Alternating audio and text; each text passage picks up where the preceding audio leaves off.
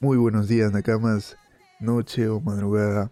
Desde aquí como siempre un fuerte abrazo para ti y decirles a todos que hubo una Vibrecart esta semana. Y bueno, tengo el placer de informarles porque pues tiene muy buen contenido.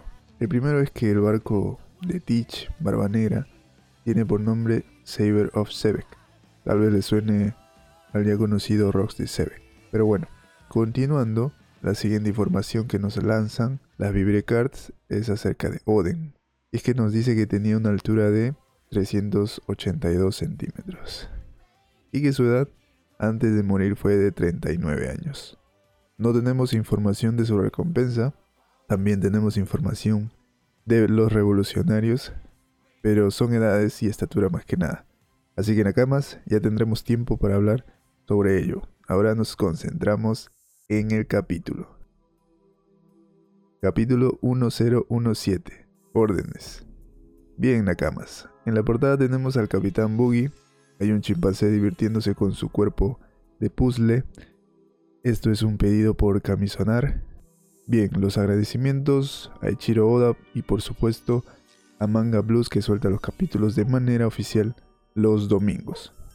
Nos ubicamos dentro de la cúpula Life Floor Parece que llega el momento del contraataque de Otama. Tenemos a todos mirándola desde abajo. Fui totalmente furioso.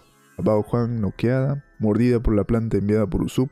Win le dice a Tama que quién demonios es ella. Otama cae desmayada del miedo. Usup y Nami corren a auxiliarla. Pasamos adentro del castillo en la cuarta planta. Vemos como Jinbe y Huishu están rodeados por subordinados y aliados de Kaido, quienes además de ver la batalla, también atacan a Jinbe no dejándolo concentrarse en Who is Who, y que además le hacen saber a Jinbe diciéndole que esta es una batalla de 5.000 contra 30.000 y que estaba claro que iban a sobrar gente. Jinbe contesta que nunca pensó que iba a luchar uno contra uno. Who is Who por supuesto ríe y le dice veo que entiendes bien cómo va esta batalla. Las intromisiones van a ser normales. Continúa el diálogo y esta vez Jinbe dice, Así es, nuestro trabajo es impedir que los altos cargos como ustedes no hagan lo que se les plazca. Cuando vemos a Frankie muy golpeado, decir que no paran de aparecer y que sus números no se reducen. Vemos la batalla entre Jack contra Inuarashi que también están rodeados de subordinados de Kaido, demostrando así que están en total desventaja. Entre los subordinados se dicen que parece que los gifters y pleasures del Life Lure nos han traicionado y que debe ser una broma, y que lo siguiente es que tienen que darles una paliza y exiliarlos de inmediato. Vemos cómo proceden a atacar justamente a los pleasures y gifters.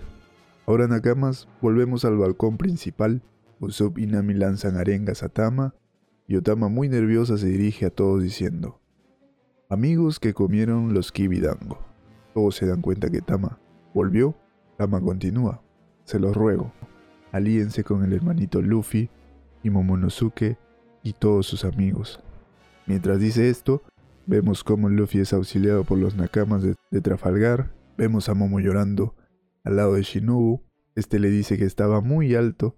Tama culmina diciendo derroten a Kaido junto a ellos. Y en efecto, todos aquellos que comieron el kibidango de Tama reaccionan a su pedido diciendo, muy bien, y que sus órdenes serán ejecutadas de inmediato. Quinn dice, acaben con esa niña que no para de decir tonterías. Esto claramente no hace más que voltear las cosas a favor de la alianza y vemos como todos los campos de batalla empiezan a haber trifulcas, peleas entre aliados, por supuesto del lado de Kaido. No entienden cómo es posible que hagan caso a una mocosa. Vemos a Jack muy confuso, preguntándose qué está pasando. Y Noarashi también nota que se están peleando entre ellos. En el lado de Who, los que antes atacaban a Jinbe le dicen, Caballero del Mar, hemos tomado el pasillo. Acabe con Who. Vemos cómo le comunican a Who que, que han tomado el pasillo. Y que además, en la cuarta planta del interior del castillo, la estrella Poker nos ha traicionado Who is who dice Poker desgraciado. El CP0, junto a una Mari, no entienden lo que pasa. Les comunican que en la tercera planta del interior del castillo los gifters se están revelando y que en la torre derecha los gifters están poniéndose violentos. La planta 1 del castillo espera respuestas y de pronto todo Nigashima entra en pánico. Siguen los comunicados. Hablo desde el lago del distrito rojo en la torre izquierda de la cúpula de la calavera. Vemos a Usopp y Nami abrazar a Tama, diciéndole que lo consiguió cuando hay un resplandecer desde abajo. Y vemos que se trata de Queen preparando un ataque desde su boca. Usopp dice cuidado, huyan. Cuando aparece el comandante Sanji con su elegante patada directo al hocico de Queen con su ataque Strike Dog, deteniendo así el ataque de Queen. Queen le dice el mocoso de Hoji, desgraciado. Sanji con su cigarro entre los dientes le dice que no vuelva a pronunciar ese nombre y que además le pregunta que si él también es parte de ese tarado equipo de investigación. Queen le responde, ¿hablas de los Mats? Eso es cosa del pasado. Mira mi cuerpo. ¿Qué escondo? Soy un cyborg. Cuando vemos el cuerpo completo de Queen en su forma híbrida, y en efecto, tiene muchas partes de metal al mismo estilo de Frankie. Los aliados de Kaido están asustados porque ven a Queen en su forma híbrida y que deben correr de inmediato. Queen le dice a Sanji que seguramente ya lo sabía y pues tendrá que ganarle. Sanji le dice a Chopper si pueden arreglárselas por allá Chopper en los brazos de la Ming enfermera, no recuerdo su nombre Nakamas, le responde que sí, están bien y que debe concentrarse en su pelea. Sanji le responde que le preocupa su apariencia, cuando vemos a Zoro todavía envuelto en vendas. Chopper conversa con el doctor de los Mings y le dice, escúchame Miyagi, no sabía que, que en Sou hubiera semejante medicina. Bajo mi propio criterio, podría administrársela, puedes hacer que se cure rápido cuando vemos a Chopper muy pequeño, pero muy pequeño.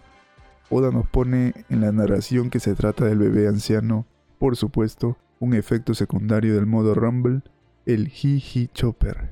El doctor le responde que sí, pero al cabo de un tiempo sufrirá efectos secundarios y que luego tendrá que soportar el dolor multiplicado.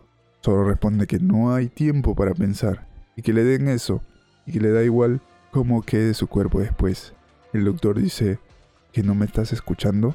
Zoro enérgicamente y muy convencido responde que si no lucha ahora, no tiene sentido que esté allí. Volvemos adentro del castillo de la cuarta planta. Huizhu dice que no sabe lo que está pasando, pero va a tener que luchar en serio, desenvainando su espada. Y ataca a Jimbe. Por supuesto, Jimbe responde con su ataque Yojin Karate y su Karaku Sagawara Seiken. La batalla se intensifica.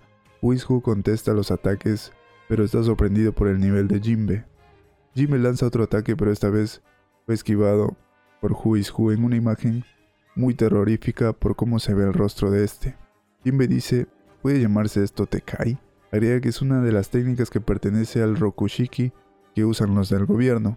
Ahora que lo pienso, hace tiempo, mientras vemos cómo Huis Hu se transforma en su forma bestia al mismo estilo de Rob Luchi, Jimbe continúa. Se rumoreaba que un miembro del CP9 del Servicio Secreto del Gobierno había escapado de prisión. Me pareció extraño que encarcelaran a un agente del gobierno. Huizhu ríe y dice, no esperaba que recordaras eso. Y que así es. Ese soy yo. Menuda coincidencia encontrarme contigo. Mientras lanza un ataque desde su boca de manera muy violenta hacia Jimbe, agregando, me gusta quien soy ahora, pero lo pasé muy mal durante 12 años por un solo error. Jimber procede a defenderse. Huizhu se acerca más. Agrega, yo también era una joven promesa, que ni siquiera el genio Rob Lucci podría alcanzar. La técnica lanzada por Huizhu, Gagan, logra ser esquivado por Jimbe, pero vemos que donde es impactado se destruye por completo. Jimbe dice, es cierto, nunca había visto ese Rokushiki, me das lástima, pero no tiene nada que ver conmigo. Huizhu dice, eso no es tan así, Tú mismo lo dijiste, ¿no? Dijiste con el pecho henchido que eras un miembro de la banda del sombrero de paja. Cuando escucho ese nombre me trae recuerdos amargos. Hace 12 años, en un barco fue robada una fruta del diablo, escoltada por el gobierno. Y hace dos años, cuando Luffy Sombrero de Paja empezó a destacar, me quedé sorprendido. Vemos a Jimmy desencajado, sorprendido por lo que está escuchando, y el rostro de Who is Who en un plano de detalle diciendo, porque sombrero de paja te había comido la fruta Gomu Gomu que robaron ese día. El narrador dice, una fruta escoltada por el gobierno continuará. Y así termina este capitulazo. Nakamas tenemos los acontecimientos con Otama, dando un girazo a toda la batalla por su gran aporte con los Kibidango, eh, la batalla de Sanji contra Queen, y sobre la medicina que aportarán los Minks, recuperando al vicecapitán Zoro, entendiendo claro los efectos secundarios y la revelación que al final, no sé cómo quedaron ustedes Nakamas, pero yo todavía estoy impactado. Ahora resulta que la fruta que comió el futuro rey de los piratas es más importante de lo que pensábamos. Así que Nakamas, mientras asimilamos todo esto, nos tomamos un cafecito y agradecerles por estar siguiendo este podcast. Yo desde acá me despido con un fuerte abrazo fraternal como siempre y estén atentos porque ya te cuento.